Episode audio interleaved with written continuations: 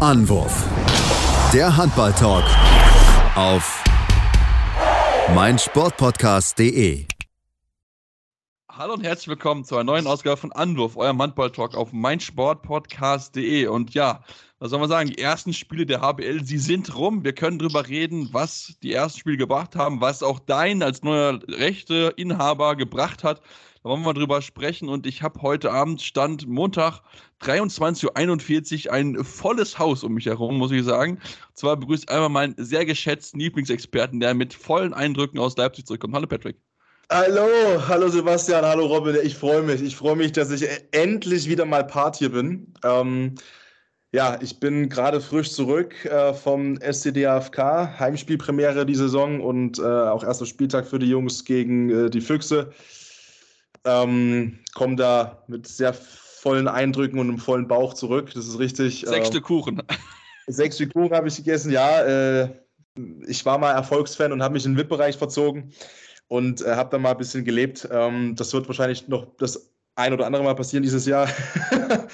ähm, nee, aber. Promis. Wollte gerade sagen, das ist ganz schlimm. Immer jetzt, jetzt dieser Star-Bonus, ekelhaft. Ähm, nein, ganz schlimm.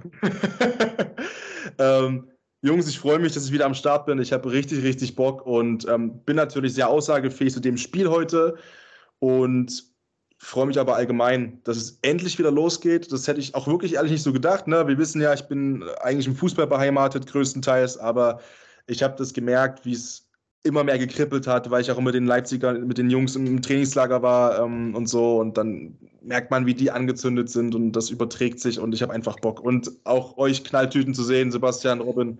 Schön, schön, ist wirklich schön. Wir, wir freuen uns definitiv auch und äh, wenn ich es nicht gesehen habe, gerne mal bei seinem Instagram-Kanal vorbeigucken. Da hat er nämlich schon heute, heute, nee, gestern war es, gestern fleißig geworben für seine, für seine Inhalte vom Trainingslager mit den Leipzigern. Also von daher da gerne mal definitiv vorbeischauen. Und ja, wir wollen aber natürlich noch einen dritten im Bunde vorstellen, den wir können schon sagen, so ein bisschen den Daddy unserer Runde vielleicht, weil er der Älteste ist, der Robin, also Robin Bull ist. Ja, ja es, ich, glaube, ich glaube, langsam ist es soweit einfach. Ich merke es ich in meiner eigenen Handballmannschaft auch. Da äh, bin ich leider inzwischen auch fast der Älteste, ja, aber vollkommen in Ordnung für mich. Ne? Es ist halt, ich mache alles mit Erfahrung weg, Männers. Ähm, ja, und, und das ist auch vollkommen in Ordnung. Ja, Saisonauftakt war auch bei uns erfolgreich, definitiv. Aber wie Patrick auch schon gesagt hat, ähm, ja, ich habe auch mega Bock. Ich bin happy, dass die Saison wieder losgegangen ist. Supercup war spitzenmäßiger Auftakt, fand ich. Ähm, und jetzt der erste Spieltag hat, finde ich, auch nicht enttäuscht. Äh, teilweise krachende Ergebnisse dabei, Erdrutschsiege, aber genauso auch Überraschungen und, und, und super knappe Partien. Ähm, genau so knapp war ja auch die Partie, äh, Patrick, die du jetzt in Leipzig äh, gerade erst, sage ich mal, hinter dich gebracht hast. Ja, da würde ich auch direkt eigentlich drauf eingehen wollen. Also mit, weil wir ja direkt frisch am Abend aufnehmen mit den, mit den direkten Eindrücken noch vom, äh, von der Partie. Füchse Berlin gewinnen 31 zu 29. Ähm, Patrick, ich habe es gesehen, es war so ein bisschen, ja, Berlin war so ein bisschen so, dass es keine Mühe ein bisschen vorne hatte, sondern auch zwischen in der zweiten Halbzeit so einen kleinen Lauf, wo sie ein bisschen haben absetzen können. Aber am Ende hätten es die Leipziger vielleicht sogar noch verdient gehabt, diesen Punkt zu holen. Ja, ähm, also was ich sagen kann, das hatte, weil, weil er es auch auf der Pressekonferenz danach gesagt hat, Runa Sigtriksson war überhaupt nicht zufrieden ähm, mit seinen Jungs, mit den Leipzigern. Das habe ich auch nicht so krass gesehen. Äh, natürlich sieht er noch mal ganz andere Sachen und es ist natürlich auch sich im Klaren drüber, wie wollten wir spielen, wie war die Spielidee. Ähm, ich habe da mit einigen Jungs danach gesprochen. Also die Idee war schon schneller zu spielen und es war auch mein Eindruck, dass in der ersten Hälfte das Tempo nicht so da war, wie man das eigentlich die komplette Vorbereitung geübt hat auch. Man hat ja mit Absicht eben gegen Gegner gespielt aus Nordeuropa und ist dann nach Plotsch auch gefahren und war in Dänemark im Trainingslager, um eben diesen schnellen Tempo-Handball auch gegen sich zu haben und aber auch eben selbst zu spielen. Das hat ja brutal funktioniert. In dem Fall nicht, weil die Füchse haben das eigentlich ganz gut gemacht. In meiner Wahrnehmung, die haben nämlich einfach sehr offensiv verteidigt, vor allem in der ersten Hälfte. Die haben direkt immer einen rausgeschoben auf den Ball, ballführenden Spieler und der entsprechend nächste Verteidiger im Mittelblock oder im Block ist, sagen wir mal, einen halben Schritt raus und hat den Passweg zugestellt. Und das hat leider irgendwie schon gereicht, häufig, um das Tempo rauszunehmen beim DFK im Angriff. Und ähm, das fand ich schon ein bisschen krass, dass das so einfach funktioniert hat. Es hat auch oft funktioniert aus Leipziger Sicht. Es gab auch Strecken, wo ich gemerkt habe, yo, Das ist die Idee und die greift gerade und das funktioniert. Aber nichtsdestotrotz ähm, war es in Teilen auch vor allem in der ersten Hälfte eben zu einfach. Und dann hast du, und das haben ja auch die Jungs gesagt danach, äh, du hast eine gewisse Nervosität gehabt. Und auch Moritz Strohsack, ähm, der hat sich auch Vorwürfe gemacht und sagt dann auch zu mir, hey, das Ding muss ich da machen. Und dann bist du auf plus eins ran. Ähm, und dann geht es vielleicht noch ein bisschen anders aus. Da waren aber einige Situationen, wo du, wo du hättest es kippen können, wo du es nicht gekippt hast letztendlich. Wo, wobei du eben einmal mit minus sechs, glaube ich, weg warst oder die Berliner ja. wegziehen lassen hast und dich wieder ranockst. So. Aber in Summe ähm, war es ja ein sehr knappes Spiel. Ich habe auch mit Jaron, vielleicht erinnert ihr euch, ähm, ich habe ja damals zu Sportradio-Zeiten, habe ich ja gesagt äh, zu ihm im Interview, ne, dieses Thema nackt auf dem Tisch tanzen, wenn wir das sehen. Und habe ihn darauf angesprochen, dass er mal mein Gesicht dazu hat. Ähm, unglaublich sympathischer Mensch übrigens, wirklich. Also Jaron Siebert, ein unglaublich sympathischer Mensch. Und der war auch nicht happy. Der hat auch gesagt, also pass mal auf, weil ich gesagt habe, am Ende war es ein bisschen mehr Cleverness, ein bisschen mehr Weltklasse mit Gitzel und ein bisschen mehr Abgewichszeit. Das habe ich halt so, so umrahmt da hat auch noch nicht alles funktioniert und gegriffen. So, ne? Es ist der erste Spieltag und klar, es war auch in Leipzig, es war kein Muss-Spiel, es war ein Kann-Spiel und es war, glaube ich, auch intern so die Devise, ohne es genau zu wissen. Ähm, aber ich glaube, denen war schon klar, dass die Füchse kommen und dass das auch eben verloren werden kann. Und dann ist die Frage, wie. Ähm, dass du natürlich trotzdem so einen Saisonstart nutzen kannst, wenn du die Füchse gleich mal wegschiebst gerade nach neun aus neun in der Vorbereitung und mit einer super Vorbereitung, ist es schade. Aber ähm, die Jungs sind nicht so viel gelaufen, wie sie sich vorgenommen haben. Und dann waren es eben die Nuancen und die Nuance hieß wie letztes Jahr und Robin wird mir beipflichten, weil der hat da auch drauf rumgefeiert auf dem Namen, aber zu Recht. Äh, die Nuance hieß halt Gitzel, ähm, der wieder Dinger dabei hatte, hinterm Rücken, äh, um die Hüfte rum, aus der Hüfte rausgeschleudert wo auch dann Domenico Ebner zu mir kam und sagt, ja, es war scheiße und ich bin auch nicht so happy und so weiter, wo ich sage, ja, aber das ist halt dann die individuelle Klasse, die er einfach hat. Und äh, die wussten das so, aber du kannst dich halt auf einen Gitzel nicht vorbereiten. Du kannst dich nicht final darauf vorbereiten. Das, ist einfach nicht drin. Ähm, deswegen, kurzes Fazit zu dem einzigen Spiel, was ich so intensiv gesehen habe, dann dürft ihr jetzt. ähm, mir, es war für mich super schwer einzuordnen, muss ich sagen, weil es das erste Spiel war. Und ähm, beide nicht happy, aber es war eine Niederlage minus zwei. Und ich glaube, das Wichtige war, dass du nach minus sechs erstmal wieder rankommst. Und für Franz Semper hat es mich so unfassbar gefreut, muss ich mal ganz ehrlich sagen, auch, auch als Mensch, weil der hat seinen kompletten ehemaligen Jugendverein eingeladen, den Bonner HV, wo er angefangen hat mit Handballzocken. Waren 60 Mann da oder so. Die haben trotz der Pleite noch auf der Platte gestanden, mit ihm Fotos gemacht, noch eine halbe Stunde nach dem Spiel hat er dort mit einem strahlenden Lachen, was ich seit Flensburg nicht mehr gesehen habe, von ihm dagestanden. Mit einem riesen strahlenden Lachen und hat jeden umarmt und kannte jeden und jedes Kind und jeden Opa und jede Oma und Küsschen hier und Küsschen links und Küsschen rechts. Und das war so schön zu sehen und gerade diese Tore, die er gemacht hat, auch wenn die Quote nicht brutal war, schon klar, da hat man schon gesehen, der kann auch noch mal zehn Buden werfen. Und wenn dies, was wäre, wenn er die Verletzung nicht gehabt hätte? Aber ich glaube, der, für ihn war es individuell wichtig, auch unabhängig vom Ergebnis ein gutes Spiel zu machen. Und das hat er gemacht. Und das sind meine Worte zu dem Spiel. Ähm, ich würde es nicht höher hängen, als es ist. Es war kein Spektakel. Hin und her und hin und her und hin und her. Nicht unverdient ähm, für die Füchse. Das sehen die Füchse selbst auch so. Aber ähm, auch die Stimmung danach bei den Leipziger Jungs klar geknickt, aber jetzt nicht so am Boden zerstört, wie zum Beispiel in Wetzlar oder, ne, da kommen wir noch hin. Ähm, also ich glaube, das das geht in Ordnung, das Ganze. Und das wurde, glaube ich, auch von beiden Seiten so aufgefasst. Was mich interessieren würde, ähm, ich konnte das Spiel leider nicht sehen, weil ich selber, weil ich selber Training hatte. Was? Das geht ähm, doch gar Also laut offizieller Meldung, Montagsspiele haben Handballer dann dort frei Training. Nee, nee, nee. Was mich aber mal interessieren würde, ist, wie du, wie du, wie du, beschreib mal bitte, wie die, wie die Berliner das Thema gelöst haben, dass äh, kein klassischer Mittelmann mehr im Kader ist. Also. Wenn, wenn, du, wenn du nicht willst, Patrick, kann ich auch machen. Mir ist das egal, wie du möchtest. Dir, also du hast ja auch gesehen, ne? Ich habe auch natürlich, klar. Ich kann dir, ich kann dir also, meine, nach, also meiner Meinung nach ähm, hat man es nicht so krass gemerkt. Hat man es nicht so krass gemerkt. Ähm, A, aufgrund von individueller Klasse und B, weil du den gar nicht suchen musstest im Spiel, weil ich habe schon angedeutet, für mich hat Leipzig in der ersten Hälfte sehr, sehr tief verteidigt, im Gegensatz zu den Füchsen. Und ähm, also zumindest in der Offensive, dass du in der Mitte keinen klaren Anspielpartner, an, an, an, also keinen kein Schrank vorne drin hattest, nach der roten Karte sowieso nicht mehr.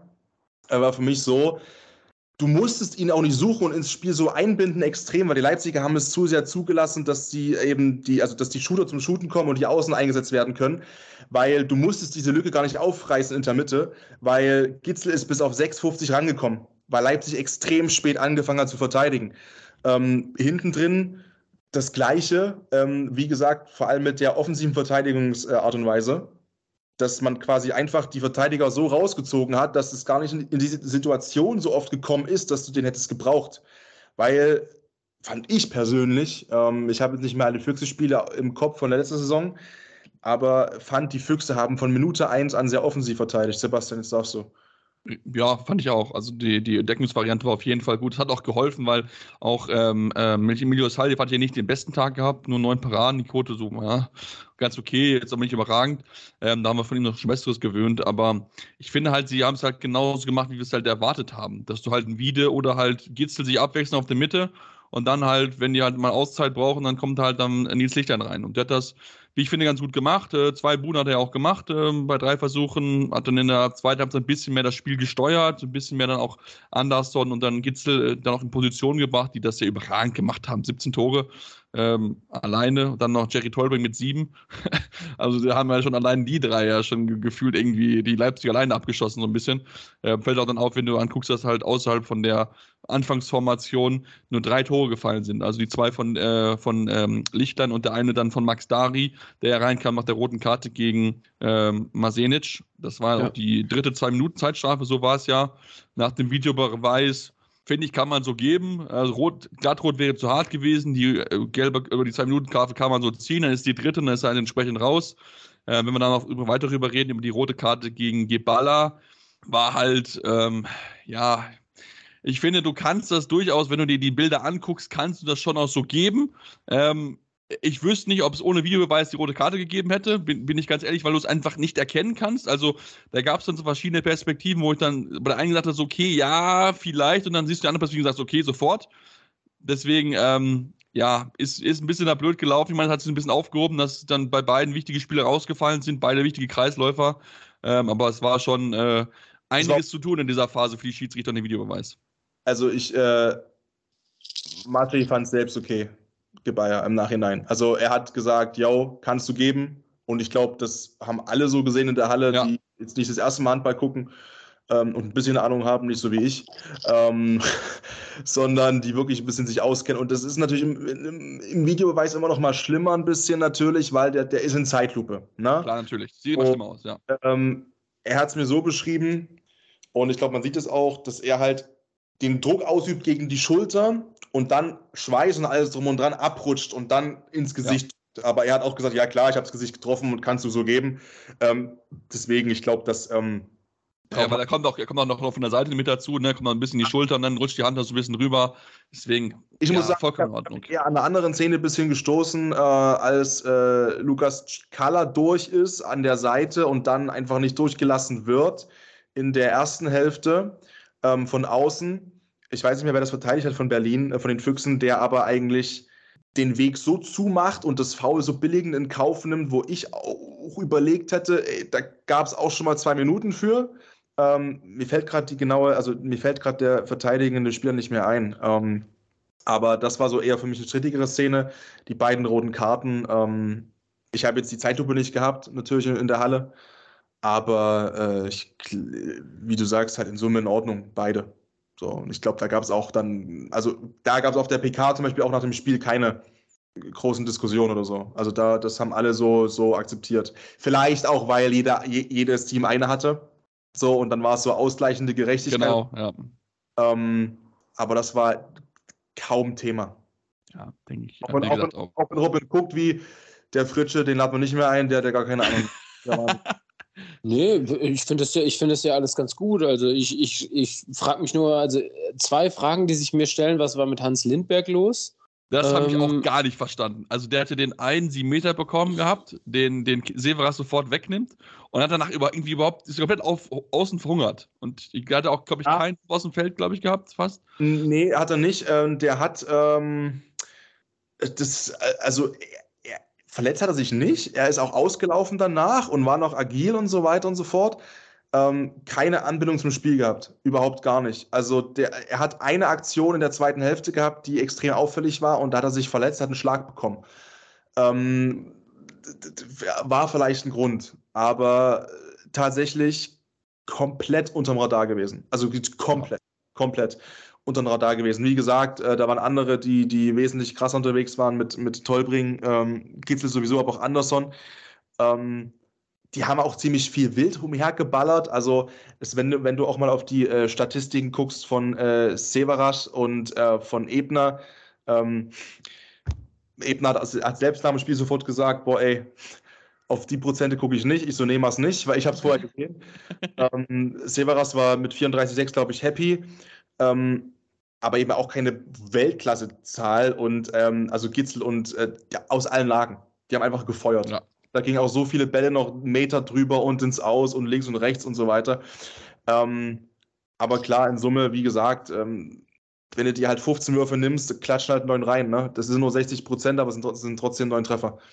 Und wie gesagt, die haben es auch nicht, sie haben es eben nicht, die Leipziger in der ersten Hälfte vor allem gut verteilt. In der zweiten Hälfte war es dann so. Als sie gemerkt haben, sie kommen ran, haben sie auch ähm, umgestellt in der Verteidigung ähm, auf kein aggressives 3-2-1, aber Mamic war dann schon mit seinen langen Armen draußen unterwegs und hat versucht, alles abzufischen, abzugreifen, hat dann die, die, den Spielaufbau über Gitzel oder Wiede oder so äh, gestört empfindlich und es hat funktioniert. Und in der ersten Hälfte haben die eben auch die Würfe genommen.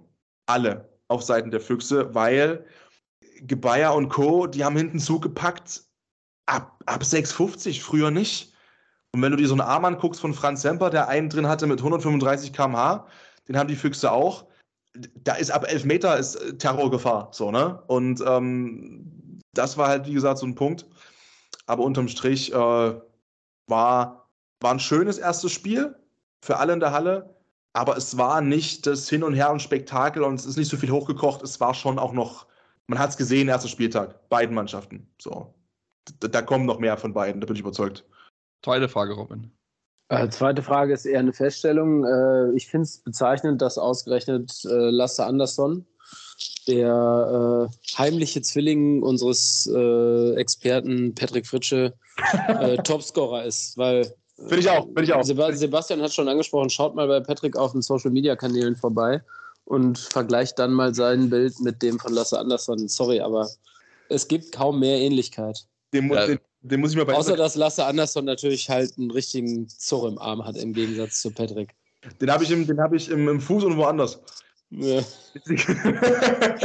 Im Hals, deswegen redest du so viel. Ja. Im richtigen Zug im Hals, ey. Naja, was, was, wir, was wir aber auf jeden Fall noch, noch erwähnen, äh, erwähnen sollten, ist ähm, das, was Bob Hanning in der Halbzeitpause erwähnt hat. Ich meine, das habt ihr nicht mitbekommen. Patrick, du warst wahrscheinlich irgendwo anders, aber bei deiner Mikrofon hat er gesprochen hat er gesagt, ja, so auf Mitte wollen sie ja keine neue Verpflichtung tätigen. Hat mich schon so ein bisschen überwundert. Da wollte man sagen, okay, wir wollen mit Nils Sichtlein gehen, was auch ein Zeichen ist für, für den jungen, jungen Mann auf der Position. Sondern man guckt so ein bisschen, hat sich so ein bisschen aus Sachen offen gehalten. Man hatte wohl Aaron Mensing im Auge, den man aus äh, Gok loseisen wollte, aber Gok hat gesagt, nee, das machen wir nicht. Und deswegen haben sie halt die, eine Position im Auge, was man so tun könnte, falls was passiert. Weil das haben sie gesagt, wenn was passieren sollte, dann müssen wir bereit sein. Ähm, da habe ich so ein bisschen das Gefühl, dass Gala Rückraum links, glaube ich, so ein Thema da ist, ein bisschen.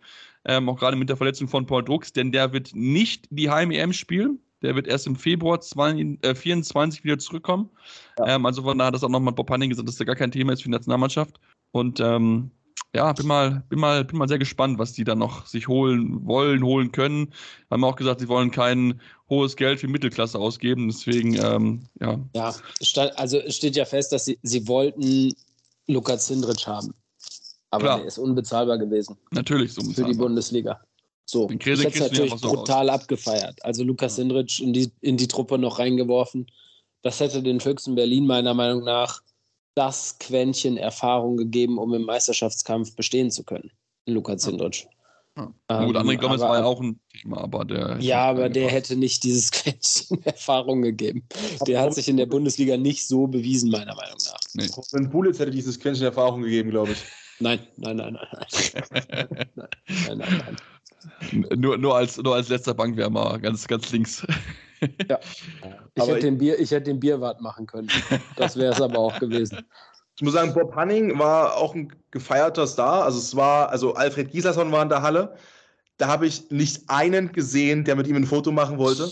Ähm, Gut, ich glaube, ich wollte alle ein Foto mit ihm machen, mit Hanning, weil er diesen geilsten Pulli einfach an von allen. und auch da muss ich sagen, ähm, ich habe ihm kurz Hallo sagen zugenickt. Äh, ich fand den Pullover sehr bedeckt für die Verhältnisse von Bob Hanning, muss ich sagen. Heute, der war doch, der war schon, der war sehr nüchtern.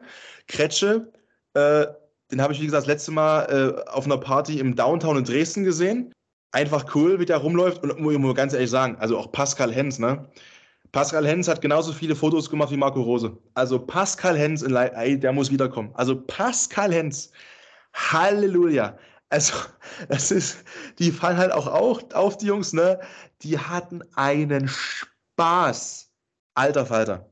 Also Pascal Hens, der, der ist auch irgendwann geflüchtet, weil alle Fotos wollten mit ihm. Ich kann euch sagen, wisst ihr, was die alle vereint? Meine zweite Leidenschaft neben dem Handball, nämlich das Golfspielen. Golfspielen, ja, ich wollte gerade sagen. Ja, ich habe die Jungs nämlich alle nicht in der Handballhalle getroffen, sondern ich kenne die Jungs alle vom Golfplatz. Echt jetzt? Ja. Ich kenne nur Kretsche vom Feiern, wie gesagt. Also das und kenne es übertrieben. Aber, ähm, gesehen, das zugewogen. war, das war, das war, das war gut. Und äh, da können wir vielleicht kurz den, den, den Schwenk machen, außer ihr habt zum Spiel noch was. Ähm, Videobeweis hat perfekt funktioniert. Und auch dein, dein Sports hat die Choreo verschissen vom, vom DFK, muss man sagen. Das war, muss ich kurz einwerfen, Hammer, Hammer-Geschichte. Dafür können die nichts und das ist dein das gute Recht und das soll die auch so machen und ist auch gut und die TV-Bilder sind auch die besten. Die haben es natürlich aus TV-Senderperspektive perfekt gelöst. Aber es gab die Ansage vom Hallensprecher ab 18 Uhr und auch schon vorher an der Presse hier und so weiter, müsst ihr euch vorstellen, die, die Feuerbälle und die Stehplatzbande, was so die beiden äh, DFK-Fangruppen sind, die haben sich eine neue Choreo überlegt und einen neuen quasi so Fangesangsstart zu Beginn des Spiels. Und da war eben die Ansage, jo, das wird das erste Mal halt passieren jetzt, ne, neue Saison und so und deswegen bitte all die Fresse halten und 18.50 Uhr unbedingt, 18.50 Uhr unbedingt jeder am Platz sein, dann geht's los.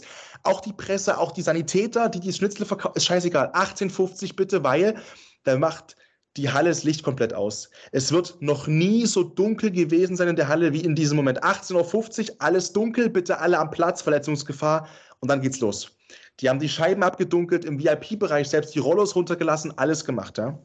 Es ist 18.50 Uhr, Sascha als Hallensprecher sagt, so, es geht los und Attacke jetzt und gib Mimo Schaubermund und 18.50 und los, alles dunkel.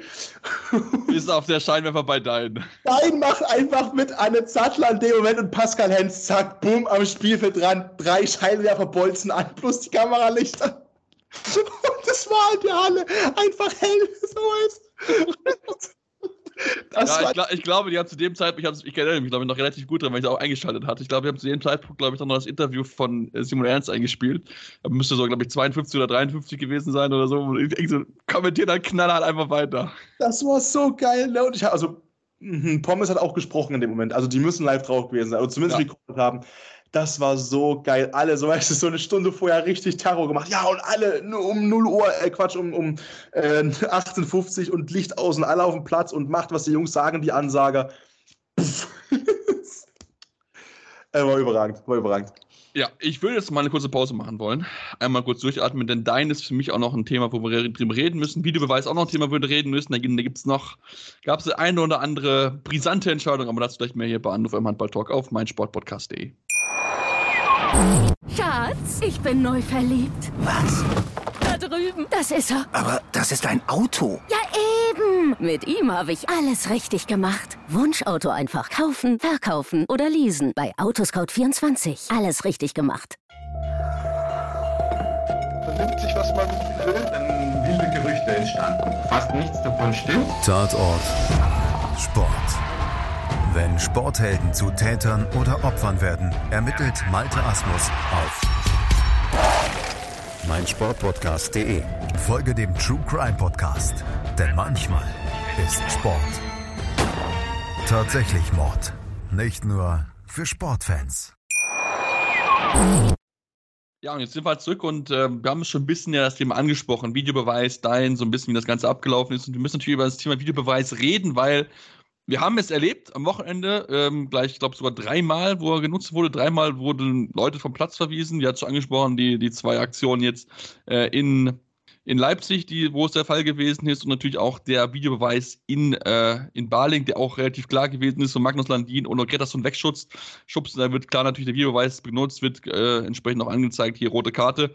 War auch, glaube ich, richtig entschieden, auch wenn man da im Nachhinein bei den Kieler so ein bisschen gesagt hat, ja, da war mit Sicherheit vorher was, weil Magnus Landin rast nicht so einfach aus, aber gut, er darf sich halt nicht dazu hinreißen lassen, weil das, was äh, gesprochen wird zwischen den zwei, können nur die zwei wissen und nicht die Schiedsrichterin in dem Fall, ähm, die das aber da gut gelöst haben, wirklich sehr souverän. Aber Robin, am Donnerstag gab es keinen Videobeweis zum Saisonauftakt und das hat für mächtig Wirbel gesorgt, denn Danny Bayens ist mit Rot vom Platz geflogen in einer Situation, wo ich mir denke, da kannst du nie und nimmer auch nicht mit Videobeweis eine rote Karte vergeben.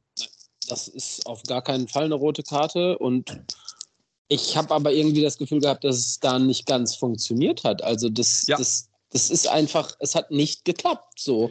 Genau, also das, um das um kurz zu ergänzen, also ich habe es auch mich auch ein bisschen eingelesen, es war so, dass es im Test funktioniert hatte, aber dann am Spieltag hat es ähm, sowohl dort nicht funktioniert, auch als auch in Hannover dann nicht.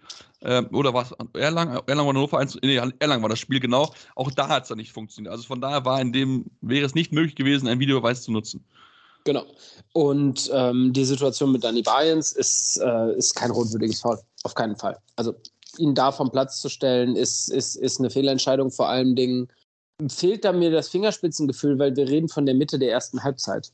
Im, im, im, im, im ersten Saisonspiel ähm, bei einem nicht funktionierenden Videobeweis. Da muss mehr Rücksprache stattfinden, sage ich mal. Da muss sich mehr ausgetauscht werden und, und die Entscheidung, ähm, gut, ich will jetzt mich nicht aus dem Fenster lehnen und sagen, Handball, äh, die Hamburger hätten ähm, das Spiel anders gestalten können. Aber Danny Bayens ist eine Schlüsselfigur im Hamburger Spiel. Und wenn dieser Mann zur Hälfte der ersten Halbzeit rausgenommen wird, ändert das das Handballspiel dieses Vereins voll und ganz. Dann ist die Spielidee erstmal hinfällig und äh, dann ist es eine krasse Fehlentscheidung, die ja eigentlich genau dadurch eben, nämlich durch den Videobeweis, ja, vermieden werden soll. Gut. Und dann ist es natürlich ein total ärgerlicher, sage ich mal, ärgerlicher, unnötiger Auftakt für diesen Videobeweis, der sich dann aber im Laufe des Spieltags meiner Meinung nach, ähm, wie du schon gesagt hast, beim Spiel in Balingen, jetzt Leipzig gut aus der Affäre gezogen hat und dann doch gut eingegroovt hat. Ja, definitiv. Also ich finde auch, also das war natürlich etwas, was natürlich als Start gar nicht gut gelaufen ist, ne? zumal ja auch dann der Start von Dein ja auch an dem Supercup ja auch nicht funktioniert hat, wo wir alle, wir haben ja auch auf unseren Instagram-Kanälen, hatten mit Sicherheit fleißig gesehen, natürlich auch, ja, Willst du wissen, was du erlaubt haben, was natürlich gar nicht geht, dass du nicht reinkommst, dass du da so große Probleme hast, technischer Art, dass da sehen sie auch, wie sie selbst, glaube ich, im Anschluss gerade ein bisschen überrannt worden, haben nicht mit dem Ansturm gerechnet, wo ich mir denke, so, also Aber du müsst doch wissen, dass es passiert.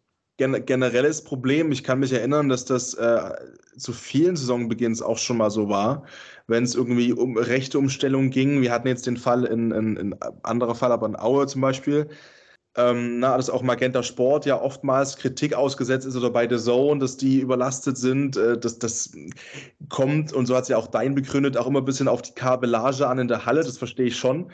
Ich war jetzt ähm, für, den, für, für, für den Fußball ähm, in Aue, als die Sandhausen zu Gast hatten. Da ist mittendrin im kompletten Stadion der Strom ausgefallen. Das heißt, Lichter, die ganzen Küchengeräte, äh, alles, es war alles weg und klar dann auch das Bildsignal, ne? Und das ist halt bei, bei Dein, das möchte ich halt schützend irgendwie mal auch zumindest mal in Erwägung ziehen. Klar, da war es ein Abo und ein Stream und ein Serverproblem und so weiter und so fort, aber auch der Videobeweis zum Beispiel. Du bist, und in Aue war es ja auch so, natürlich darauf angewiesen, dass die Vereine oder die Städte, die die Halle da vermieten, dass da nicht nur Bambus rumliegt, sondern ein ordentliches Kabel. So, ähm, aber klar, dass das für irgendwelche halbgewalkten, halbstarken wie uns da ein gefundenes Fressen ist, Ja, außer natürlich für Daddy Bullet, dem erwachsenen Silberrücken hier. Ähm, der hat doch die, die hat doch Memes erstellt, würde ich jetzt mal der, sagen. Der, der, diese Memes gebaut hat, ja. Ähm, Hallo? Ich komme aus dem Meme-Zeitalter. Meine Freunde, für mich ist das, das, für mich sind das soziale Medien. Was sind deine, die ersten Memes, die ich so mitbekommen habe in meinem Leben? Das war so, da war ich so 13, 14 auf Facebook, waren diese Fu. Kennt ihr noch? Diese Fu-Memes? Mit diesem F und dann diese 10 U's, diese, diese. Ja. Ja, ja. Stimmt, gut. Ja. So, alle, die nicht wissen, was ich sage, könnt ihr mal gucken. ähm, aber klar, es ist ein gefundenes Fressen natürlich. Ähm, ich habe noch, ich oute mich mal, ich habe noch keinen Dein. Ähm, Schock und macht einen Handball-Podcast. Uh. Nein, aber das, du hast schon vollkommen recht. Das ist okay. Ja. Also ich habe es nicht anders erlebt bei Sky. Äh, ich habe es nicht anders erlebt bei The Zone. Es ist ganz, es ist genau so, wie du beschrieben hast. Es ist die rechte Umstellung, es ist die Kabellage, es ist die Internetverbindung es ist zum Saisonauftakt mit einem neuen Rechteanbieter. Du kannst es so oft testen, wie du willst. Du kannst es so oft versuchen. Natürlich machen wir uns auf ihre Kosten ein bisschen lustig, dazu, aber das können sie auch ab, weil sie haben am ersten Spieltag gut abgeliefert. Es ist ein geiles Team, es sind mega coole Experten. Ich finde Dagur Sigurdsson mega geil, dass der mit am Start ist, Andy Schmid mit am Start ist. Es ist einfach cool und wir können uns darauf freuen, dass die das machen. Bei mir gefallen zum Beispiel die ganzen Shortclips, die Zusammenfassungen, die Kurzzusammenfassungen auf Social Media, bei Instagram etc. Das finde ich schon gut. Das ist schon ein anderes Level einfach. Ja, definitiv. Also, na klar, wir wissen alle, der Anfang ist immer schwer. Der ist immer holprig, da läuft nie alles perfekt rund, aber das ist halt das Wichtigste, dass man daraus halt lernt. Ne? Dass halt beim nächsten Mal nicht normal passiert, dass man auf sowas dann vorbereitet ist. Und ich glaube, das haben sie auch wirklich sehr, sehr gut hinbekommen. Ähm, ich finde auch, dass, das, dass die Bilder sehr gut gewesen sind. Ähm, die Vorberichte haben mir jetzt auch gerade, ich habe es vor allem heute auch gemerkt, haben mir wirklich gut gefallen. Ähm, auch, dass sie dann auch so kurz direkt in der Halbzeitpause so einen kurzen, ne, so ein, ich glaube, eine, ein, zwei Fragen, glaube ich, machen sie, haben sie, machen sie da so ein bisschen, so ein bisschen vorne weg und das dann auch dann die auch das Team ja so ein bisschen reduziert haben, ne? dass du quasi dann auch dann der Kommentator quasi direkt oben sitzt und dann quasi du unten den Spieler halt siehst, wenn halt kein Moderator mit dabei ist. Ne? Das ist dann auch dann einfach so, dass dann er dann oben sitzen bleiben kann, Anführungsstrichen nicht runterhetzen muss, dass er dann möglichst schnell irgendwie den Spieler bekommt, sondern dass man das dann mit dem Splitscreen arbeitet, finde ich da auch eigentlich wirklich gut gelöst, ähm, dass wir das so gut machen. Ich bin noch ein bisschen kritisch, weil ich mir auch schon das eine oder andere wünschen würde. Gerade wenn ja halt jetzt zwei Spiele gleichzeitig sind, würde ich mir halt gerne die Option wünschen, dass ich halt beide parallel gucken kann, also mit so einem Splitscreen arbeiten, dass ich mir so ein bisschen so eine Art Selbstkonferenz in Anführungsstrichen halt machen kann, dass ich zumindest halt beide sehen kann. So muss ich halt äh, vom einen Spiel zum anderen springen oder halt mit zwei. Devices halt gucken. Wer, wer, macht das? Das ist ja die Frage, dass, weil wir Sport, dann. Also Sport ja. Deutschland macht das zum Beispiel, das weiß ich ja. Die haben ja diesen Konferenzmodus, wenn mehrere Spiele sind. Aber ich meine uns, ich meine als Betrachter, weißt du, du guckst, wer guckt natürlich auch mit dieser journalistischen Ernsthaftigkeit vielleicht die Spiele wie wir, dass wir sagen, wir müssen zwei ja, gucken und so, ne? Und ich, ich kann nicht einschätzen, was das für ein Aufwand ist, wie groß der ist, technisch gesehen. Ähm, ich fühle dich da komplett. Äh, nur, da glaube ich, bin ich auch immer so ein bisschen, ne, also ich habe damals auch, äh, keine Ahnung, beim Sportradio habe ich teilweise drei Fußballspiele geguckt auf einem Bildschirm wer macht denn das schon außer uns Bekloppten? Ne? Also ist ja auch mal Fakt. Klar, natürlich. Natürlich, wahrscheinlich sind wir die Bekloppten, aber natürlich, als Bekloppter wünscht man sich immer, dass alles, alles möglich ist. So ist es ja auch. Das müssen wir ja auch ganz ehrlich zugeben. Also, da gebe ich mir auch ganz offen zu. Ihr habt das ja schon gesehen in ein paar Spiele bei Dein, ich noch nicht. Äh, wie, wie sieht das so aus mit ähm, so mit so Statistikboards und Live-Stats. Ich bin ja so ein Statistik-Nerd, also ich will auch wissen, wenn, wenn ähm, Jaron Siebert aufs Klo geht in der Halbzeit, wie oft er abschüttelt. Also ich, wie sieht es damit aus? Ich fand, es war, es war okay. Also ich hatte mir zum Beispiel, wo war denn das? Ähm, genau, es war das Spiel, Mel das Melsungsspiel, was ich gesehen hatte, genau, wo, wo mehrfach die to tolle Leistung von Simic hervorgehoben wurde, wo ich mir mal gewünscht hätte, okay, macht doch den einen, wie viele Paraden hat er, wie, viel, wie ist die Quote und so weiter, das hat mir so ein bisschen gefehlt. Heute fand ich es ganz gut, da haben sie mal einen Überblick gemacht, okay, wie viele Tore haben die jeweils erzielt, die Spieler mit dabei, aber das ist ein bisschen noch so, es ist ab und an mal mit dabei, aber das ist noch nicht so wirklich dann auch drin denkt, dass man auch dann auf den Kommentar vielleicht noch eingeht, wo man es untermauern kann mit. Das ist, glaube ich, vielleicht einfach ganz, ganz schön, dass man da vielleicht auch ein bisschen da noch mehr den Austausch sucht, das noch mehr bis untermauert, wenn man da gute Leistung halt hat, wie jetzt zum Beispiel ein Simic, der ja, ich glaube, 20 Paraden hatte. Also es war ein brutales Spiel von ihm. Ja, über 50% Quote abgeliefert. Das war ein Wahnsinnsspiel. Also, ne, siehst du ja auch einfach an der Anzahl der geworfenen Tore, ne? Es waren sogar 21 übrigens, habe ich gerade festgestellt. Ja. Ähm, was, ich, was ich richtig stark fand an der Übertragung, es ist halt ähm, es geht weg vom statischen Bild. Ne? Sky hatte immer ein statisches Bild mit, glaube ich, einer beweglichen Kamera und zwei festen Kameras. Und jetzt reden wir halt von wesentlich mehr beweglichen Kameras, anderen Einstellungen. Schon cool. Stimmt, ja. Schon ja, richtig cool. Zumal die auch, glaube ich, wenn ich es richtig gesehen habe, auch jeweils in die, in die Ecken der, der, der Felder, glaube ich, eins reingestellt haben, also zumindest von der, von der Kameraseite her, dass sie da auch, glaube ich, jeweils in die Ecken jemanden hin positioniert haben. Was ja, natürlich auch gut macht, ist gerade, wenn du halt über die Außenposition jemanden hast, das ist schon, schon ganz nice. Ja. Also ja, in Leipzig waren es, glaube ich, drei, ne? Du hast die, die, also da kann ich halt beurteilen, weil ich es gesehen habe, auch äh, so behind the scenes. Äh, hast du. Du hast jetzt eben die, die Ecken, ähm, aber halt quasi so diagonal, dass du quasi nicht nur aus der einen Ecke auch die Ferne hast, sondern ja. quasi beides aus beidem, Ferne und Nähe und äh, das aus gleichem Winkel. Plus die Hauptkamera. Ähm, oben saß Schmiso im Modus. Ähm, nee, ich fand auch, also was ich so mitbekomme, klar, ich meine, ne, wir, ich bin da jetzt auch nicht ganz emotionsbefreit, habe ja auch ehemalige Kolleginnen, ne, die da arbeiten, so, das ist natürlich auch immer noch ein Punkt der Wahrheit ähm, dass man da sich ja auch wünscht, sage ich mal, dass es einfach funktioniert und läuft, weil also ich bin ja kein schlechter Mensch und sage jetzt nur, weil ich nicht für deinen arbeite, dass ich jetzt sage, ich will, dass der Laden an, äh, brennt. Ähm, das ist ja Quatsch. Deswegen, ich habe es bisher nur positiv wahrgenommen und, und äh, ja, bin sehr gespannt dann auf diese ganzen natürlich Formate und so, ne? Ähm, quasi auch dazwischen. Auf dieses, wir besuchen den mal zu Hause, wir machen da mal ein bisschen sieben Meter werfen mit dem, wir machen da mal so, was ich so geil finde, ne? So diese ganzen Späße dazwischen. Ähm, Sol solange das nicht Ricardo macht, äh, finde ich alles gut. Dazu äußere ich mich nicht, aber ich habe auch daran gedacht. Ähm, ja, das Einzige, ja. was man, das Einzige, was man dahin vorwerfen kann, du hast es gerade schon gesagt, ist, dass sie euch beide nicht als Kommentatoren geholt haben. So, fertig. Ah, das wird sich ja vielleicht noch ändern. Der Glanzparade würde man jetzt sagen, kurze Pause, damit die Crew schneiden kann. Warte, sag du noch mal, kannst du bitte nochmal sagen? ja, das Einzige, was man dahin vorwerfen kann, ist, dass sie nicht euch beide als Kommentatoren geholt haben. Ganz einfach. Schnitt. Schnitt. Zum Podcast ist hiermit beendet. Eigentlich auch fertig gemacht jetzt so. Äh, schön. Wollen wir mal die Minute aufschreiben hier, ne? ähm, alles klar, 43. Okay, plus Werbung sind wir bei 44. Äh, ja, nee, aber was ich, was ich vielleicht noch, was ich noch ergänzen wollte, was. Kannst du noch mal ein bisschen sprechen, ja?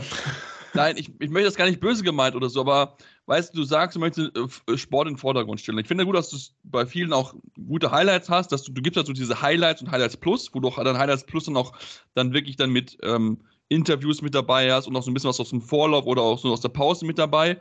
Aber wenn du halt dann auch teilweise Highlights anguckst von Spielen, wo halt kein Moderator mit dabei gewesen ist, dann ist es halt nur die Spielszenen aneinandergereiht. Und das ist mir halt gerade bei dem Spiel Gummersbach gegen Lemgo ein bisschen, ich will jetzt nicht sagen sauer aufgestoßen, aber es war halt ein bisschen komisch, weil du siehst halt die Szenen aneinander geschnitten und dann siehst du aber die rote Karte, die es ja dort gegeben hat, zum Ende der, Ende der Partie gegen äh, Stepan Zehmann. Und du siehst dann nur, wie die Schiedsrichter vom Videobeweis zurückkommen, anzeigen Videobeweis, rote Karte und das war's. Und ich mir denke so, ja, das ist irgendwie so ein bisschen schade, wenn ich meine, die Kommentatoren sitzen sowieso da, da könnten die ja auch, wenn du sowieso schon weißt, okay, das sind die vielleicht die Szenen, die ganz cool sind, können die doch vielleicht eben zwei, drei Minuten einspielen. Das haben sie bei Sky auch gemacht zu jedem Spiel. Würde ich mir noch prinzipiell für den weiteren Saisonverlauf wünschen, dass du das nicht so aneinandergereiht hast, staccatohaft und das Format hat mir nicht so ganz gepasst. Du musst dann immer ein bisschen runterscrollen, damit du dann, wenn du vorspulen willst oder zurückspulen willst von, das, von einem Scroller, aber gut, Makulatur wahrscheinlich. Und da bin ich wieder zu kritisch, aber gut, so bin ich halt.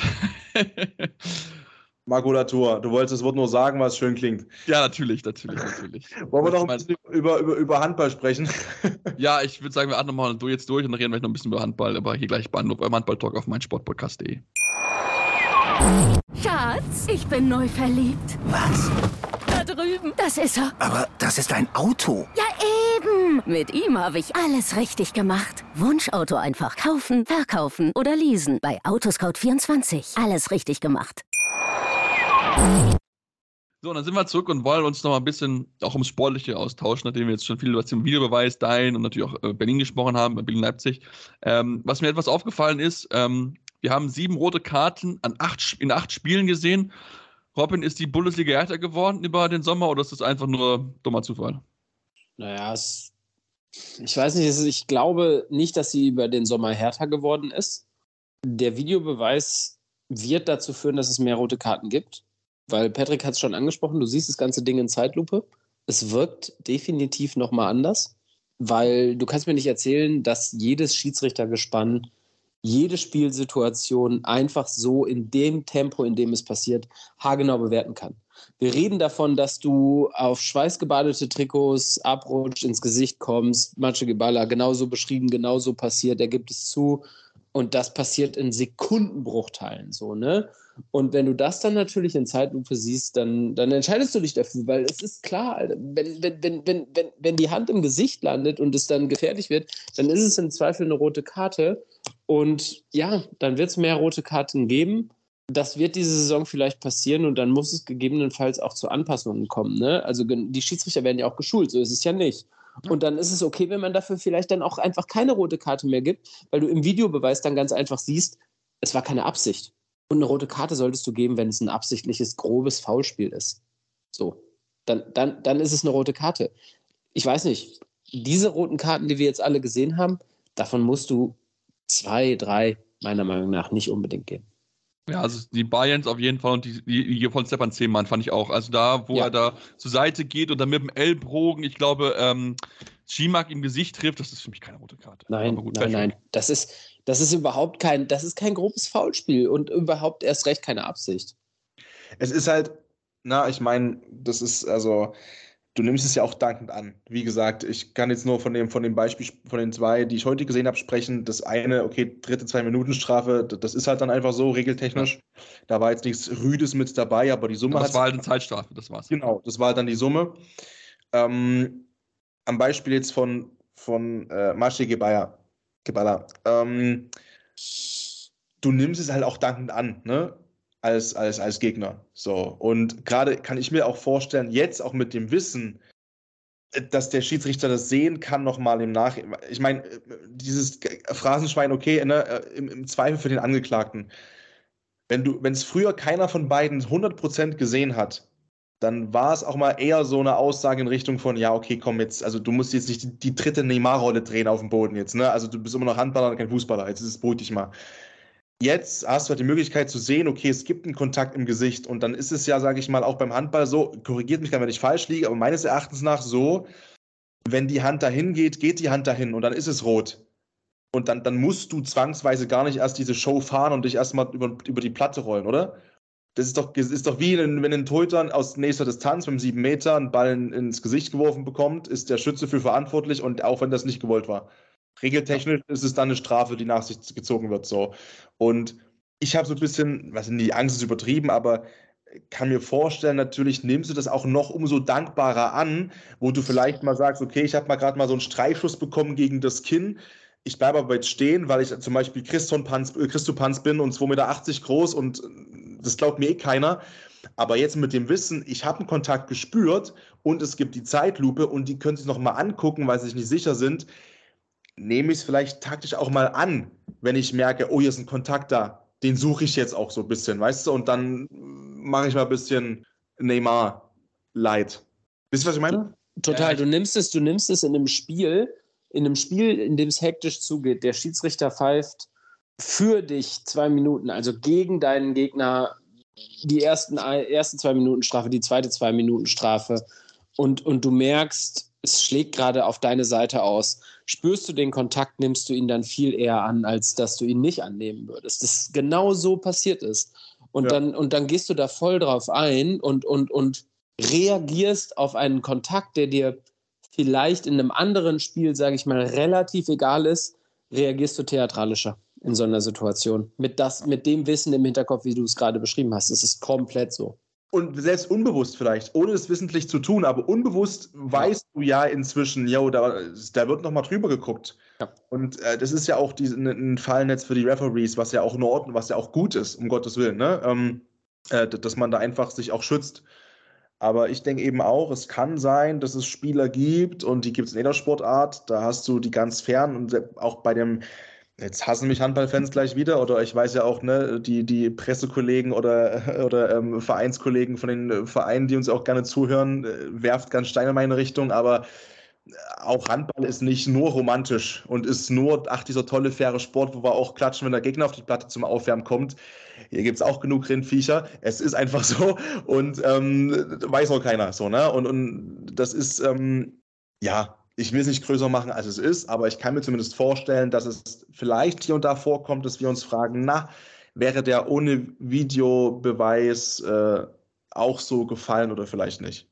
Ja, denke ich, das, ich glaube, das fasst ganz gut zusammen einfach. Also wir wollen keiner was unterstellen, aber. Ja, um Gottes Willen. Ne, es, es kann natürlich immer mal passieren, dass einfach natürlich, ne, du das jetzt weißt, dass man vielleicht nochmal drüber schaut und so, dann macht man vielleicht manchmal ein bisschen mehr draus, als es dann vielleicht im Endeffekt ist. Aber wir werden es mal sehen, wie sie ein bisschen auch einpendelt. Ich glaube, auch am ersten Spieltag ist das natürlich auch für gerade auch die, die natürlich nicht auf europäischer Ebene pfeifen, von den Schiedsrichtern natürlich auch einfach schwer, weil sie das einfach nicht gewohnt sind. Sie müssen nicht damit äh, befassen, sie müssen die Spielsituation analysieren in möglichst schneller Zeit, damit auch die Fans dann nicht ungeduldig werden. Das hast du ja auch noch mit dem Rücken. Das Aber darf ich auch nicht vergessen. Sagen, ne? Das hat, das hat fand ja. ich, super funktioniert. Also ich habe ja gut, ich habe auch nebenbei schon Sachen mitgeschrieben für, für die Arbeit so ähm, und war beschäftigt, aber ich habe jetzt diese Pausen nicht als störend lang empfunden. Nee, definitiv nicht. Das haben sie wirklich gut, gut schnell gelöst. Ähm, haben, glaube ich, relativ schnell auch zur, zur Situation hingespult. Also von daher, das funktioniert da wirklich, wirklich, hat wirklich sehr, sehr gut funktioniert. Lass uns zum Sportlichen kommen und lasst uns bitte den Aufsteiger aus Eisenach abfeiern. Gewinnen ihr erstes Bundesligaspiel mit 31 zu 30 gegen den BHC Robin, wir haben gesagt, Heimspiel musste gewinnen. Die Halle war da, die Mannschaft war da und vor allen Dingen Manuel äh, Zehnder war da. Ja, Manuel Zehnder war da. Manuel Zehnder war für mich Man, Mann des Spieltags einfach großartig. Ne? Gewechselt nach Eisenach, war schon irgendwie so ein bisschen abgehakt? Reicht, reicht es bei ihm überhaupt für die Bundesliga, für die, für die HBL? Und ja, mit diesem Paukenschlag die Saison zu eröffnen, vor eigener, vor, vor, in der eigenen Halle, mit, mit den Fans im Rücken, Eisenach nach Ewigkeiten wieder in der Bundesliga. Ist ja auch ein Team, das, das, das ja viel Historie, sage ich mal, auch einfach hat, ne, in, in der Bundesliga. Und so ein Auftakt, ich, ich freue mich riesig, ich freue mich riesig für die Eisenacher, muss ich sagen. Und auch für Manuel Zehnder. Sorry, Alter, der hat 13 Tore gemacht. Das müsst ihr euch mal vorstellen. Der ist Mittelmann. 31, ja. Ja, gut. Hat natürlich auch 19 Mal aufs Tor geworfen. Das musste er auch erst mal machen. Sechs, das drei, ne? Nee, drei, drei glaube ich auch, aber ja. Ja, das, das, das, musste, das, musste, das musste überhaupt erst mal machen. Aber der Mann wurde mit Selbstvertrauen vollgepumpt, sage ich mal, in der Vorbereitung. Ne? Also der, wo, dem, wurde, dem wurde gesagt, dass er richtig gut Handball spielen kann und diese Mannschaft führen kann. Und genau das hat er bewiesen. Das sind einfach zwei so krasse Big Points, die oh, ja. noch richtig, richtig, richtig wichtig werden können. Weil wenn die diesen Flow jetzt mitnehmen und bis, sage ich mal, in 10, 11 Spiele, lass mal noch vorgehen, lass die da noch vier bis sechs Punkte holen, dann ist das Thema Abstieg fast schon gegessen, würde ich sagen. Weil. Warte, dann, warte. Dann, Schnitt. ja, Schnitt. Aber da, weißt du, dann, dann, dann spielen die gegen Abstiegskandidaten wie Barling oder die da unten im, im, im Keller sich ein, einordnen werden, wird Eisenach einfach ganz anders auftreten. Also dieser Auftakt kann noch Gold wert sein, meiner Meinung nach, für Eisenach. Und ich bin gespannt, was Manuel Zehnder dann noch heißen wird. Ja, und ich meine, natürlich auch, auch jetzt ein absolut machbares Auftaktprogramm allgemein. Ne? Du hast Stuttgart bald, du hast Hannover als nächstes, frisch auf Göppingen, die sind vom Thema Confidence ganz weit weg. Ähm, kommen wir noch dazu. Das kann schon gut sein, wenn du da erstmal, also das, das, da kannst du punkten und keiner ist sauer, wenn du es nicht tust. Ich scroll gerade durch, bis der erste richtige Brecher mal kommt. Ähm, und ich scrolle schon am September vorbei. Also ich habe einen übersprungen. Aber die ja, gut, du kannst über Erlangen vielleicht drüber reden, ja, aber. Aber die Füchse kommen am 1. Oktober. Erlangen sehe ich auf einem ähnlichen Level wie jetzt den BHC. So, ähm, Schnitt. Ähm, aber die, die, Füchse kommen am 1. Oktober. Bis dahin hast du, und du musst nicht, weil du Eisenach bist, so ehrlich können wir auch sein, aber das sind alles Dinge, wo, wo du kannst und das haben sie ja bewiesen. So, und jetzt äh, am ersten Spieltag gegen den BHC. Ähm, und am 1. Oktober kommt das erste Ding, wo du vielleicht mal kann auch vorher passieren, um Gottes Willen, aber wo, sage ich mal, die Wahrscheinlichkeit, dass du mal richtig, richtig auf die Schnauze kriegst, einfach höher ist. Und bis dahin, who knows? Gerade mit dem Rückenwind. Robin hat es ja. gesagt. Auch, auch, auch, auch Rückraum rechts, ne? Alexander Saul, 72% Quote. Also der hat auch acht Tore gemacht. Der hat, also der hat einfach überzeugt jetzt zum Auftakt so. Und das ist, das ist stark. Das ist wirklich, das war eine durchgehend starke Mannschaftsleistung eine brutal aggressive Abwehr. Gut, das hatte ich von Eisenach so oder so erwartet, dass die in eigener Halle natürlich in der Abwehr sich das Herz rausreißen und, und da, da gefühlt nichts aufkommen lassen. Aber auch so ein Highscoring-Spiel gegen den BAC zu gewinnen dann, ne, mit 31 zu 30 und nicht so ein ekelhaftes 26, 25 oder so zu ziehen, das ist schon stark gewesen. Und das war für mich, ähm, das war für mich das überraschendste Ergebnis, muss ich sagen. Also abgesehen vielleicht davon, dass Melsungen so hoch gewonnen hat, äh, war das für mich ja das überraschendste Spiel, muss ich sagen. Ja, nicht vergessen Matthäus Konecki, der ja auch in seinem ersten Spiel für Eisenach gute gezeigt, Leistung gezeigt hat, besser Torhüter war. Beim BHC hat gar nichts funktioniert der Torhüterposition, weder Rudek noch Johannesson irgendwas hinbekommen. Also es war wirklich vom BHC, wir hatten ja so ein bisschen so, ah, ne, was kann eventuell passieren und dass sie natürlich dann so jetzt so einen ja, Tiefschlag einstecken müssen. Das kann auch schon natürlich bei so einer Mannschaft, die sowieso nicht so viel Selbstvertrauen hat auf, aufgrund der Vorsaison, da kann auch schon so, ein, so einen leichten Knacks haben. Und wie gesagt, jetzt wenn Eisenach jetzt mal abgesehen vielleicht vom Unfallspiel, wo sie jetzt nicht unbedingt die Favoriten sind, ähm, in den nächsten Spielen Punkte einsammeln, also das kann da schon kann das schon echt früh richtig gut aussehen für diese Mannschaft, die, wie ich aber übrigens finde, von allen so ein bisschen das ja, ich finde diese Trikotfarbe von ihnen einfach komisch. Ich glaube, es ist so eine Art Beige oder so. Das ist irgendwie, da muss man sich dran gewöhnen, glaube ich. Das war so ein bisschen ungewohnt mit anzuschauen, möchte ich jetzt mal sagen. Ähm, um dann noch einen modischen äh, Touch zu unserer sportlichen Analyse hinzuzugeben. Ja, ich kann auch noch eine, eine, persönliche Präferenz hinzufügen und sagen, es ist ein Thüringer Sportverein mit Thüringen, naja, äh, Könnte ich auch sagen, aber ich habe meine Probleme. Also, ist, ja, das war unsere letzte Sekunde Podcast-Aufnahme. nee, um Gottes Willen. Ähm, war das nicht, ach nee, das können wir, das können wir nur im Off erzählen, das können wir nicht in der Podcast-Folge erwähnen, weil Robin war ja auch mal in Eisenach, ne? Ja, ich war auch mal in Eisenach. Beruflich. Aber damit Ich war auch froh, dass ich dann wieder nach Hause fahren konnte. Also wir wollen, wir wollen damit aber jetzt nicht alle Eisenacher. So, THC, THC, super sympathisch, Rot-Weiß Erfurt. Jeden Fall. Super sympathisch, auch wenn ich da Fans getroffen habe, die, naja, schwierig, ähm, aber das aber ist. Gut, solche, solche, Menschen, schwierige Menschen hast du überall. Das ist und ich will nochmal dazu sagen, wie gesagt, das war gerade nur eine persönliche Meinung, Patrick Fritsche, dass ich mich aufgrund meiner jüngsten Vergangenheit individuell mit Thüringen in Teilen eventuell und noch drei Konjunktive vielleicht ein bisschen schwer tue. Aber ähm, nein, ich bin immer ein Underdog-Fan. Das glaube ich ist auch bekannt, ähm, dass ich mich immer freue, wenn einfach was passiert, was ich nicht kommen sehe. Und da ist äh, Eisenach definitiv eine gute Adresse. Dazu einen talentierten Jungen mit dazu bekommen aus Leipzig äh, mit einem Weltmeister im Juniorenbereich ähm, mit Heidkamp, der jetzt keine Rolle gespielt hat ne, in dem Spiel, auch klar. Aber ähm, um Gottes Willen, um Gottes Willen, ja.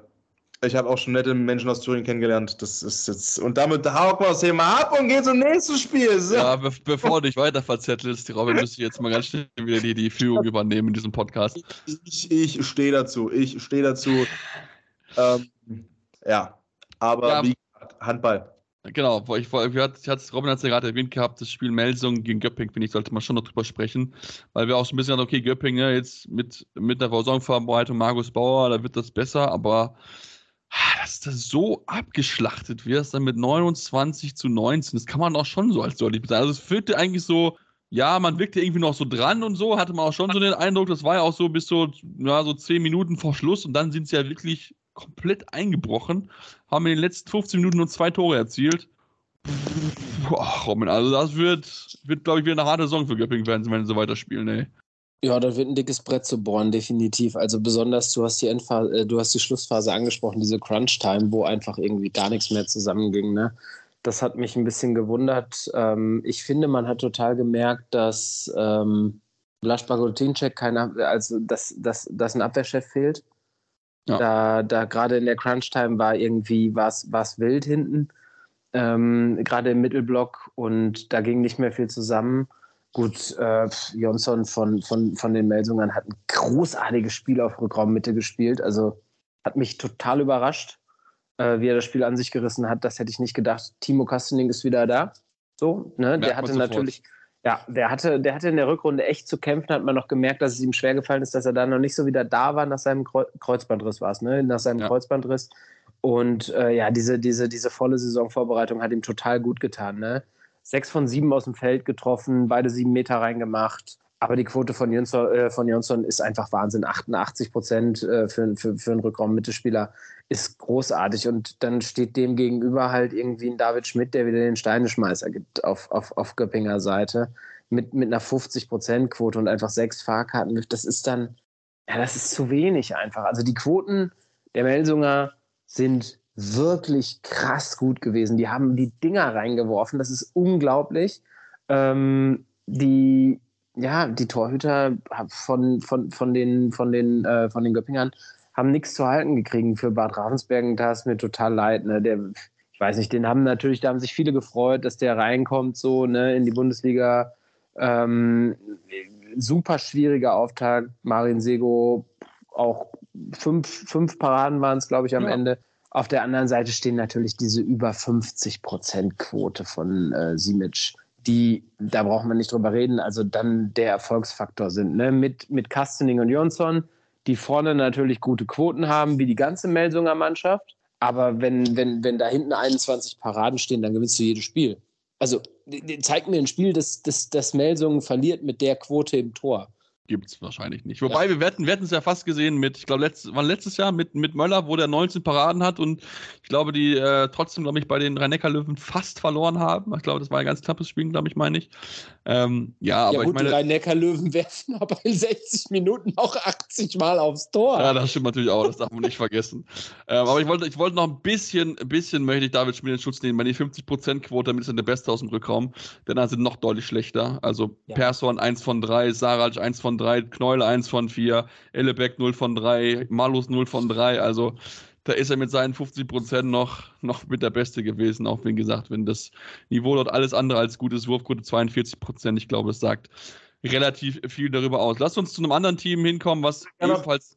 Gerne noch, bevor wir da, ich würde ja. gerne noch mal, weil wir haben auch, glaube ich, darauf eingeschlagen, die, die letzten Monate oft und das auch zu Recht sicherlich. Äh, ich würde trotzdem gerne noch mal auch sagen wollen, einfach mal positiv formuliert, Melsung mal einen Saisonstart gezogen direkt und stabilen Eindruck gemacht und einen guten Eindruck gemacht. Da habe ich ein paar Highlight-Clips gesehen.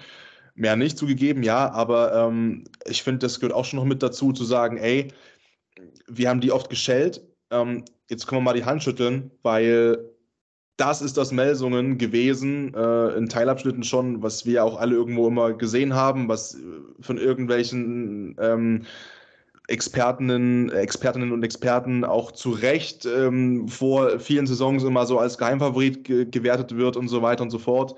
Und dann stellt man vier, fünf Spieltage später fest, ja, nee, doch nicht. Ähm, also das Lob dann schon noch gern von meiner Seite äh, Richtung Hesse. Und ähm, Sebastian, gern weiter.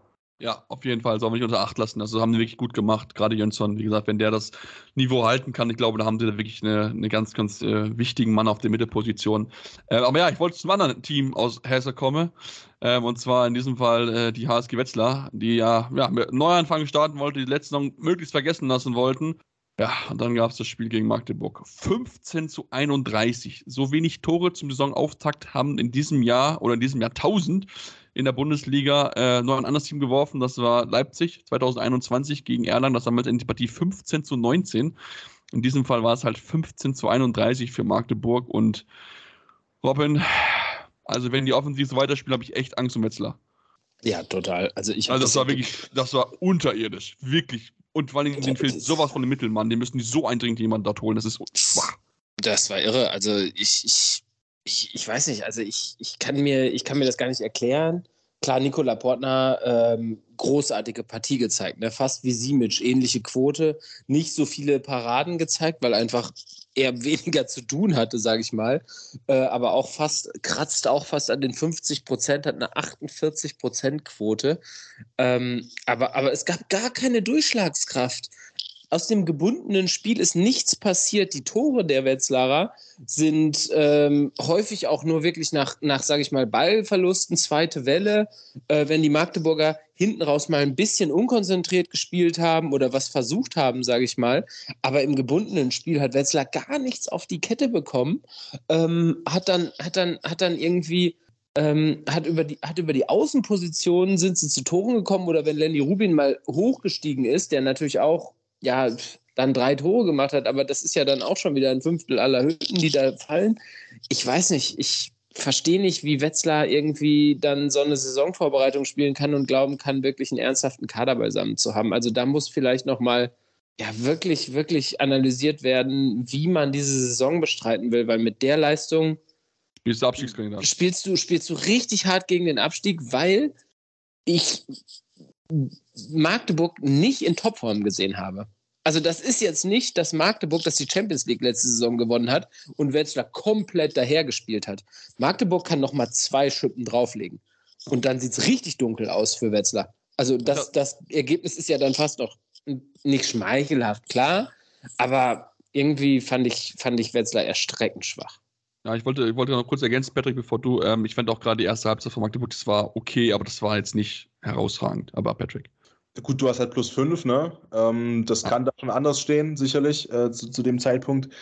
Ähm, es ist natürlich auch undankbar, dass du, dass du als Wetzlar weißt, aus was für einer Saison du kommst und dann relativ zeitnah in der Vorbereitung erfährst, äh, gegen wen du als erstes spielst.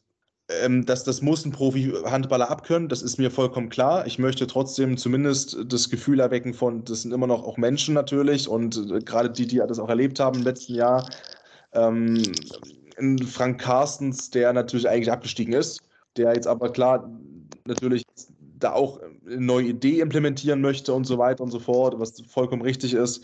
Ähm, als vielleicht kleine Schutzbehauptung meinerseits Richtung Wetzlar. Ähm, Nichtsdestotrotz bin ich bei euch, dass ich das, also gerade wenn du eben als so ein Standort, und ich habe das hier schon so oft gesagt, äh, in der Region ist nichts.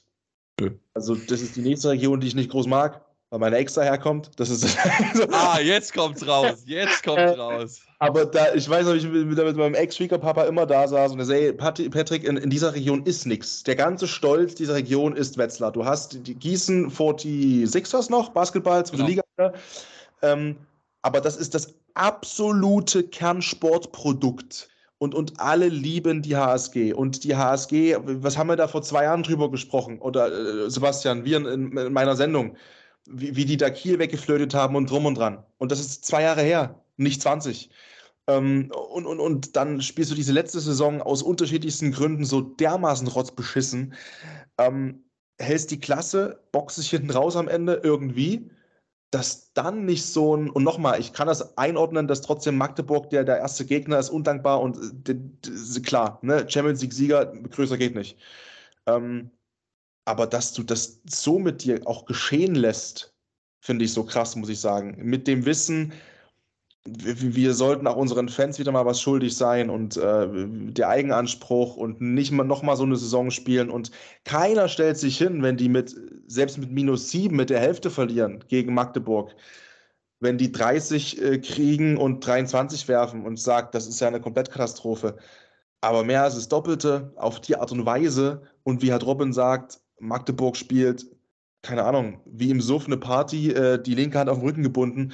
Ähm, äh, pff, äh, bei allem Respekt und bei aller Liebe, ähm, alles wissen die auch selber, aber es war schon krass. Der, der Rückraum ist einfach, das, das funktioniert nicht. Also die Quoten, wenn wir uns die angucken, die, Stefan Kabor trifft einen von drei, Kusmanowski trifft einen von drei äh, Selenovic trifft einen von sechs. Was ist denn bitte und was ist denn bitte zum Beispiel mit Henrik Wagner los? Haben wir in der Saison, haben wir in unserer Saisonvorschau schon drüber gesprochen, Sebastian. Henrik Wagner hat mal als Zweitligaspieler von den Eulen Ludwigshafen Nationalmannschaft gespielt. Der Typ war eine so große Hoffnung und kriegt es einfach nicht hin. Und der, der Rückraum ist zu schwach. Aber dazu muss ich auch, also dazu kommt ja auch äh, Quote unabhängig. Ähm, die Anzahl der Würfe ist schon krass. Also das ist, kommt auch noch mit dazu. Ne, die ja, Quote, 38 Würfe nochmal. Das ist 36 halt, jetzt nur, 36 sind es nur, ja. In Summe, in Summe und aus dem Rückraum waren das, glaube ich, gerade nach Adam Ries 12. Also ja. das, das ist, ähm, das zeugt ja auch ein bisschen, also total verteidigt, ja, natürlich. Magdeburg auch wieder positiv erwähnt, wie Melsung gerade. Aber das zeugt ja auch von einer von einer Idee und Planlosigkeit, dass man, dass man richtig vor Augen sehen kann, wie der Ball da erstmal eine Minute von A nach B läuft und zurück und B läuft und zurück, weil keiner sich mal den Wurf nimmt, weil aber auch die Wurfposition dann anscheinend nicht gut kommt und nicht gut frei wird. Ähm, ja, ist krass. Wie gesagt, das wissen die alle selber und da brauchen sie uns drei Pappnasen nicht, die das auch noch erzählen, aber es ist schon, wow. Ja, für mich ist eine, für mich ist eine klasse, klassische Fehleinschätzung, dass der sportlichen Führung, dass man, das, das war letztes Jahr genau dasselbe Problem. Die haben ja nichts auf der Position gemacht dafür committed. Die haben ja keinen neuen Spieler dazu geholt, weil die gesagt haben, okay, die müssen das ja irgendwie schaffen.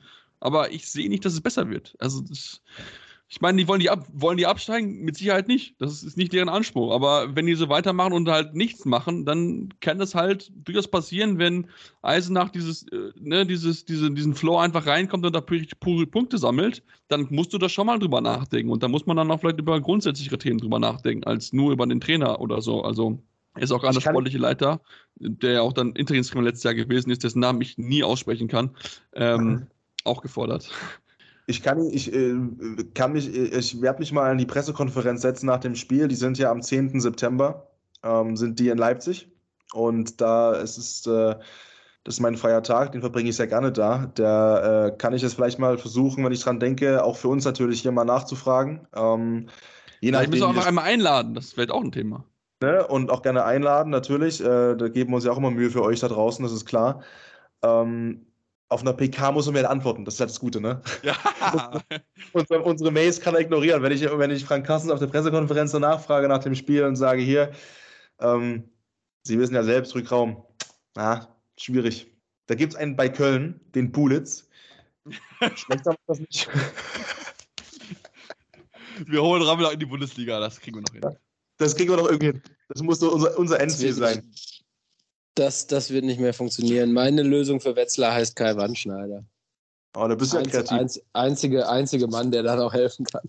Ja, vermutlich, vermutlich. Ja Aber ich möchte, ich möchte zum Ende unserer Aufnahme möchte ich noch über Lemgo und Gummersbach sprechen. Ähm, ich meine über die Partie jetzt am Donnerstag, dass da Erlang knapp in zwei Toren gegen äh, Hannover verliert, ist jetzt nicht unbedingt überraschendes gewesen. Ich denke, das ist schon auch klar, dass auch Flensburg überragend spielt, 37 zu 32, was die da Offensivpower hingezaubert haben, das war brutal. Also, das muss man einfach schon so ganz, ganz klar sagen. Aber Robin, ich muss mit dir, wir haben ja auch in der Vorschau darüber geredet, mit den Steineschmeißer Nils Verstein auf der rückraumrechten Position.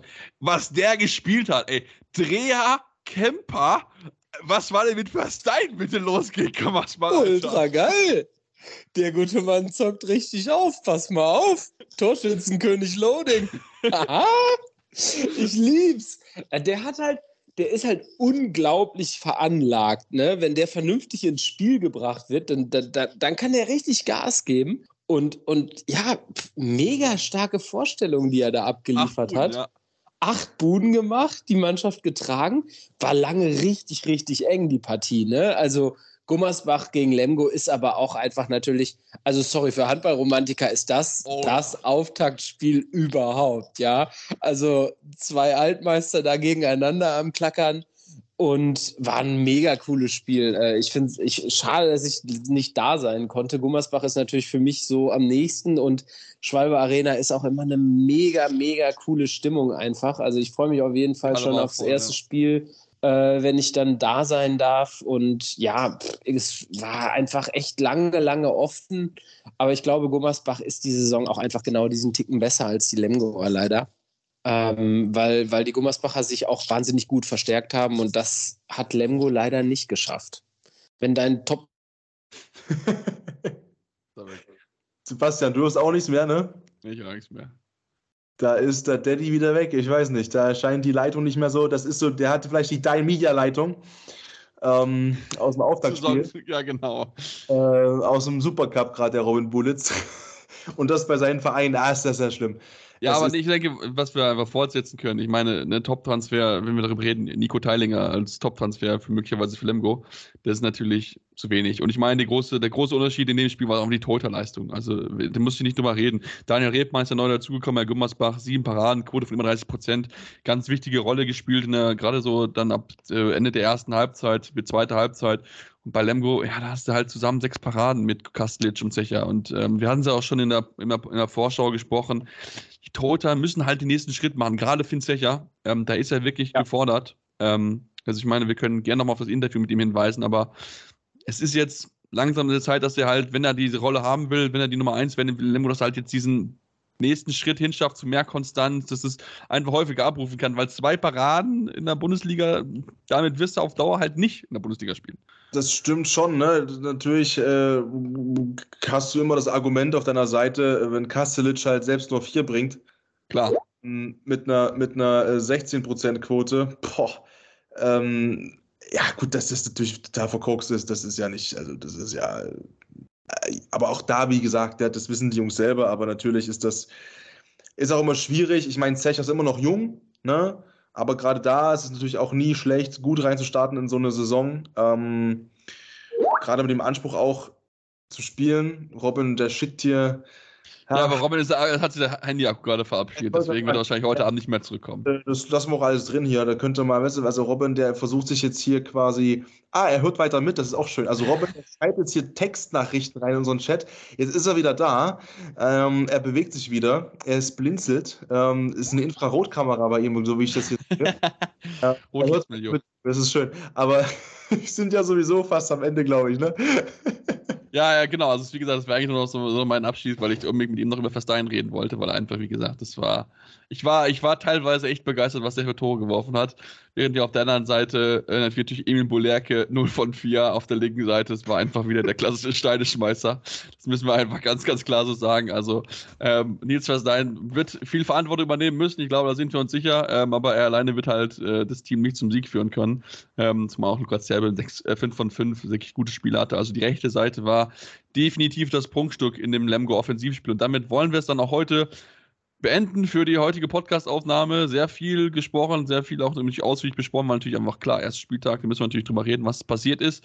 Deswegen solltet ihr unserem Podcast aber auf jeden Fall weiterhin folgen, denn wir werden natürlich das weiter noch im Auge behalten. Bei dem Podcatcher eurer Wahl dürft ihr uns gerne folgen und uns auch gerne Rezensionen schreiben. Beide uns habt die Möglichkeit, uns fünf Sterne zu geben, auch bei Spotify. Lasst uns gerne Feedback da. Wir freuen uns sehr darüber.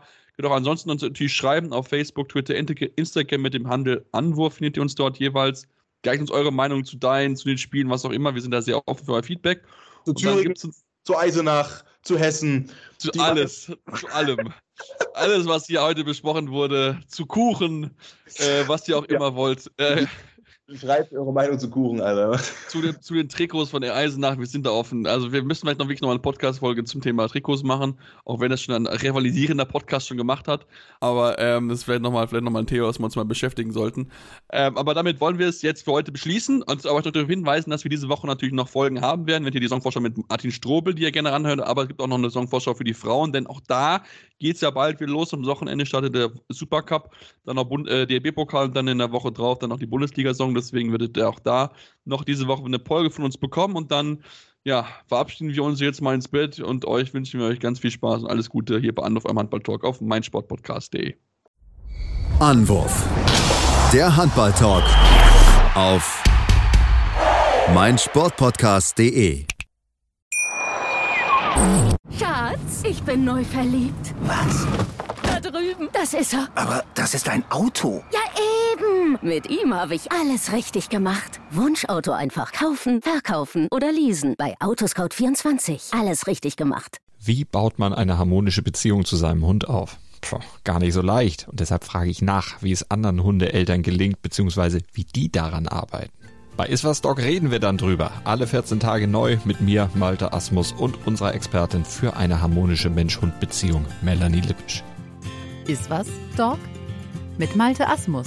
Überall, wo es Podcasts gibt.